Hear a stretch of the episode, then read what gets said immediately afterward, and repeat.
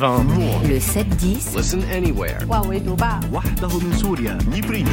sur France Inter. Géopolitique, bonjour Pierre Aski. Bonjour Nicolas. Pierre, vous revenez sur les déclarations d'Emmanuel Macron sur la Russie. C'est un débat vertigineux qu'a lancé le président de la République lors d'une conférence de presse nocturne lundi en émettant l'hypothèse de l'envoi de soldats occidentaux en Ukraine.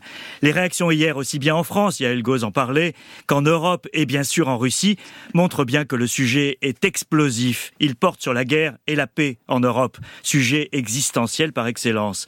L'Élysée a apporté hier quelques précisions rendues nécessaires par le propos sibyllin du président et par les critiques qu'il a suscitées. D'abord qu'il ne s'agit pas de forces combattantes à envoyer face aux Russes, mais de démineurs, de formateurs ou de personnel de maintenance qui pourraient être stationnés en Ukraine. Pas d'entrée en guerre donc, mais un palier de plus, franchi dans un engagement qui n'a cessé de grandir depuis deux ans. Deuxième point fondamental, aucune décision n'a été prise, mais comme l'a dit Emmanuel Macron lundi soir, rien n'est exclu. La question se pose dès lors, pourquoi en avoir parlé publiquement, au risque de s'attirer les réponses cinglantes de ceux qui sont contre, comme le chancelier allemand Scholz, qui est d'une prudence légendaire, ou plus prévisible, les attaques de Moscou Alors, quelle est votre réponse, Pierre? Emmanuel Macron a voulu envoyer deux messages, Nicolas. Le premier, en direction de la Russie, Vladimir Poutine doit comprendre que l'Europe fera tout ce qui est nécessaire pour l'empêcher de gagner en Ukraine.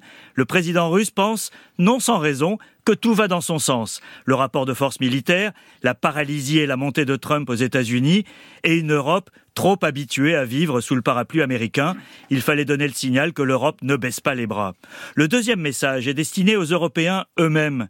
Depuis les déclarations désinvoltes de Donald Trump sur l'OTAN, ceux qui en Europe ne jurent que par la protection américaine évoluent entre sidération et panique. Depuis 2017, Emmanuel Macron prône l'autonomie stratégique européenne. Il se présente aujourd'hui comme leader de ceux qui veulent la construire au risque de froisser ses partenaires beaucoup plus prudents. Une situation à front renversé, puisqu'il était accusé de complaisance vis-à-vis de Poutine les premiers mois de la guerre et se voit désormais reprocher d'aller trop loin. Et les réactions en Europe, Pierre, ne sont pas enthousiastes. Alors en effet, il y a eu beaucoup de critiques, comme si la France prenait le risque de la guerre avec la Russie.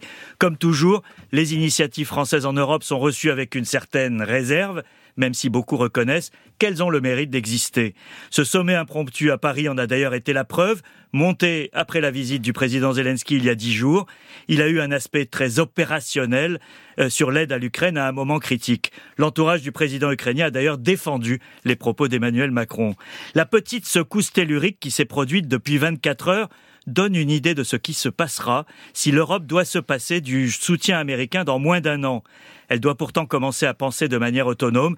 Depuis deux ans, l'Europe a certes fait des pas importants en matière de défense qui semblaient impensables auparavant, mais force est de constater qu'elle est encore loin de parler d'une seule voix quand l'état du monde l'exige. Merci Pierre.